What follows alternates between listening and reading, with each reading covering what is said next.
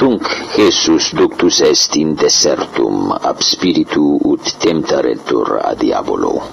Et cum cehunas et quadraginta diebus et quadraginta noctibus postea esurit, et accedens temptator dixit ei, si filius Dei es, dic ut lapides iste panis fiant, qui respondens dixit, Scriptum est non in pane solo vivit homo, sed in omni verbo quod procede deori Dei. Tunc ad sumit eum diabolus in sanctam civitatem, et statuit eum supra pinaculum templi. Et dixit ei, Si filius deies mitte te de orsum, scriptum est in intia ancilis suis mandabidete, et in manibus tolente, ne forte offendas ad lapidem pedem tuum. Ait ili Jesus, rorsum scriptum est non tentabis dominum Deum tuum. Iterum ad sumit eum diabolus in montem excelsum valde, et ostendit ei omnia regna mundi et gloria meiorum, et dixit ili, ectivi omnia dabo si cadens adoraveresme. Tunc disitei Jesus, vade satanas, scriptum est enim, dominum Deum tuum adoravis, et ili soli servies. Tunc relici teum diabolus, et exe ancili accesserunt et ministrabantei.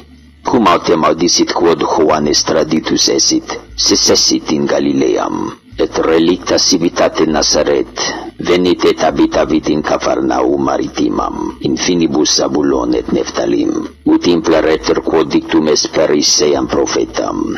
Terra Zabulon et terra Neftalim, via maris trans Jordanem, Galilea Gentium, populus qui sidebat in tenebris, lucem vidit magnam, et sedentibus in regioni et umbra mortis lux orta est eis, Exinde sepit Jesus predicari et diseri, penitentiam achite, apropin coavit enim regnum celorum.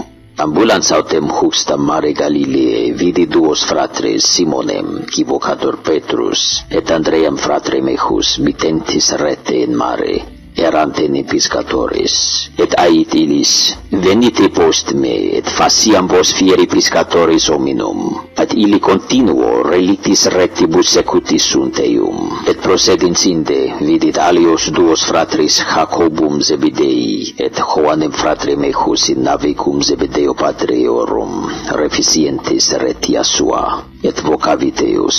Ili autem statim relictis retibus et patris secutis sunt eum, et circumibat Jesus totam Galileam, docens in synagogis eorum, et predicans evangelium regni, et sanans omnem languorem, et omnem infermitatim in populo et habiit opinio ejus in totam Siriam, et obtulerunt ei omnes male le aventis variis languoribus et tormentis comprehensus, et qui demonia bebant, et lunaticos, et paraliticos, et curaviteus, et secute sunt eum turbe multe de Galilea, et de Capuli, et Hierosolimis, et Iudea, et de Transjordanen,